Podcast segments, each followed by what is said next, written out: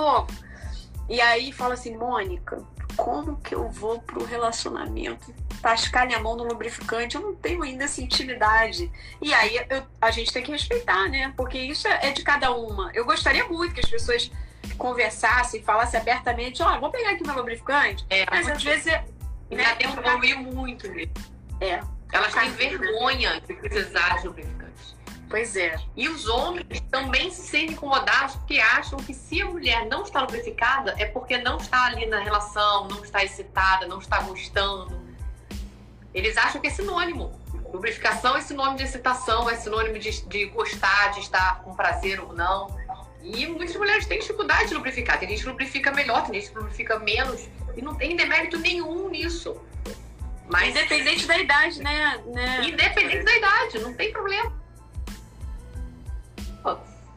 Mas não, a pessoa. Tem pacientes que falam assim, que estão na menopausa, mas estão num relacionamento novo. E aí fala assim, Mônica, como que eu vou pro relacionamento tascar minha mão no lubrificante? Eu não tenho ainda essa intimidade. E aí eu, a gente tem que respeitar, né? Porque isso é, de cada uma. Eu gostaria muito que as pessoas conversassem, falassem abertamente, ó, oh, vou pegar aqui meu lubrificante. É, mas às vezes é. Né, tem que evoluir muito mesmo. É. Elas têm vergonha de precisar de lubrificante. Pois é. E os homens também se sentem incomodados porque acham que se a mulher não está lubrificada é porque não está ali na relação, não está excitada, não está gostando. Eles acham que é sinônimo. Lubrificação é sinônimo de excitação, é sinônimo de, de gostar, de estar com prazer ou não. E muitas mulheres têm dificuldade de lubrificar. Tem gente que lubrifica melhor, tem gente que lubrifica menos. E não tem demérito nenhum nisso. Mas independente da idade, né? né? Independente da idade, não tem problema.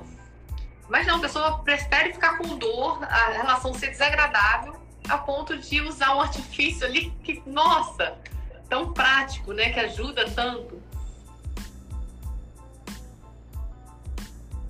Todo hormônio em gel é bioidêntico? Não, não. Parece, né? A pessoa vai mandar manipular, vai mandar manipular um negócio que não seja bioidêntico? Já vi. Pior é que eu já vi. Eu já vi até urina de água prenha para passar na pele. Eu falo, gente, não é possível.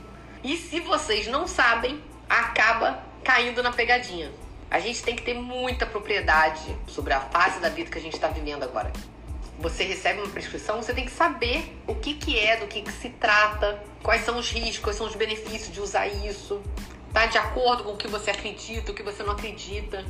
Gente, o que eu vejo é um monte de mulher cega, sem saber o que está acontecendo, completamente perdida, indo nos médicos, continuando perdida, tomando qualquer coisa para se livrar o mais rápido possível dos sintomas. Não importa. Se a pessoa fala assim, toma esse troço aqui que é veneno, mas vai resolver o problema da sua menopausa, você toma. E aí, pior ainda, com resultado? Não, sem resultado. Então entendam, gente. Quando a gente tem conhecimento daquela coisa, a gente não se submete mais. Se alguém mandar você falar assim, pula aí na, na, no trilho do trem, você vai pular? Não! Não! Você vai falar assim, ó, você me desculpe, mas eu sei que se eu pular aqui eu vou morrer e eu não quero. Isso pra mim, tá? Levanta a cadeira e vai embora, não é isso? Se alguém falar assim, ó, coloca a mão no fogo aí. Não, eu sei que se eu colocar a mão no fogo eu vou me queimar. Por que, que isso não acontece em relação à menopausa? As pessoas mandam vocês fazerem as coisas que quiserem e vocês cegamente vão lá e fazem. Acordem para isso, acordem para a vida. Vocês são donos da vida de vocês. Vocês que tomam a decisão, vocês que sabem o que é melhor para vocês. E como saber? Estudando, tendo conhecimento, adquirindo conhecimento sobre a fase de vida que vocês têm. Ficar esperando em quem tem climatério o melhor momento do ciclo para dosar é loucura total. O médico tem que saber interpretar de acordo com a fase do ciclo que a pessoa está colhendo. Espero que todas aqui anotem questões de menstruação, as irregularidades, o que tem acontecido. Alô, meninas do meu Brasil! Sejam bem-vindas à nossa live. Gente, escutem uma coisa. Não é tem útero ou não tem útero, é para usar progesterona, ok?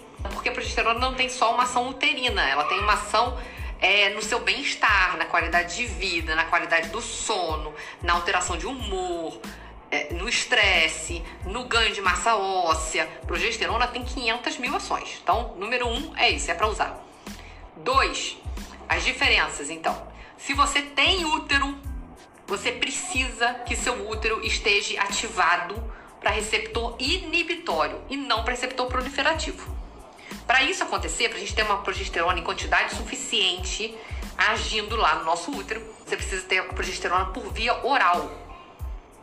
A via vaginal é uma via também que tem uma absorção muito boa. Então também é possível. Mantém níveis bons de progesterona para se ligar no receptor inibitório e não ter aquela ativação do endométrio e aumentar o risco de câncer de endométrio. Tá? Então, tem útero, oral ou vaginal. Não tem útero, a dose pode ser menor se a pessoa não tiver muitos sintomas, por exemplo, não tiver muita insônia, não tiver alguns sintomas assim que precisa da, da ação relaxante da progesterona, ela pode fazer essa progesterona de forma transdérmica e até em dose menor. Mas pode continuar fazendo via oral, pode continuar fazendo vaginal, tanto faz. Entenderam?